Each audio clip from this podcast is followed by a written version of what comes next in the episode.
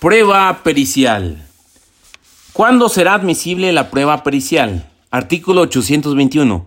La prueba pericial solo será admisible cuando para acreditar un hecho controvertido se requieran conocimientos en la ciencia, arte, profesión, técnica, oficio o industria de que se trate, y en general cuando se trate de materias que por su naturaleza no sean conocidas por el tribunal. Requisitos de los peritos. Artículo 822. Los peritos deben acreditar que tienen conocimientos en la materia sobre la que deba versar su dictamen. Si la profesión o el arte estuvieran legalmente reglamentados, los peritos deben acreditar estar autorizados conforme a la ley. ¿Cómo debe ofrecerse la prueba pericial? Artículo 823. La prueba pericial deberá ofrecerse indicando la materia sobre la que debe versar, exhibiendo el cuestionario respectivo, con copia para cada una de las partes. La omisión del cuestionario dará lugar a que el tribunal no admita la prueba.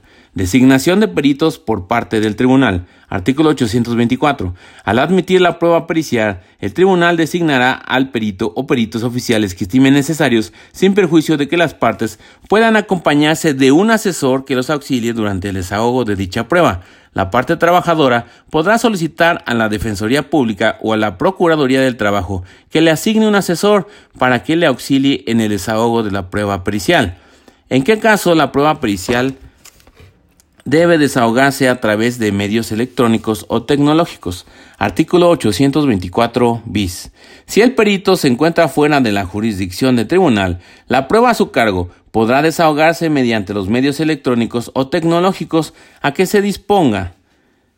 En estos casos, el tribunal se asegurará que el perito se identifique plenamente y que acepte y proteste su cargo ante el tribunal exhortado, cuando no lo haya hecho previamente ante el propio tribunal del juicio. Disposiciones que se observarán en el desahogo de la prueba pericial. Artículo 825. En el desahogo de la prueba pericial se observarán las disposiciones siguientes. 1. Derogada. 2.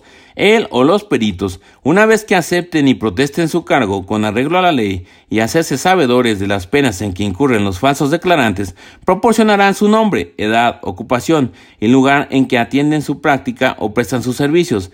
Deberán asimismo acreditar que cuentan con los conocimientos en la materia sobre la que rendirán su dictamen con él o los documentos respectivos. Acto seguido deberán rendir su dictamen. 3. El dictamen versará sobre los puntos a que se refiere el artículo 823 de esta ley. Y 4. Las partes y el juez podrán hacer a los peritos las preguntas que juzguen convenientes, así como formular las observaciones sobre las deficiencias o inconsistencias que a su juicio contenga el dictamen, o bien los aspectos que sustenten su idoneidad. Para este efecto será aplicable en lo conducente lo establecido en el artículo 815 de esta ley. Plazo en que el perito debe excusarse. Artículo 826. El perito que designe el tribunal debe excusarse dentro de las 48 horas siguientes en que se notifique su nombramiento, siempre que concurra alguna de las causas a que se refiere el capítulo cuarto de este título. El tribunal calificará de plano la excusa y declarará procedente. Se nombrará uno nuevo. El tribunal calificará de plano la excusa y declarará procedente, se nombrará nuevo perito. ¿En qué caso el tribunal dará vista al Ministerio Público? Artículo 826. Cuando el dictamen rendido por el perito sea notoriamente falso, tendencioso o inexacto, el tribunal dará vista al Ministerio Público para que determine si existe la comisión de un delito. Y esto fue lo concerniente a la prueba pericial.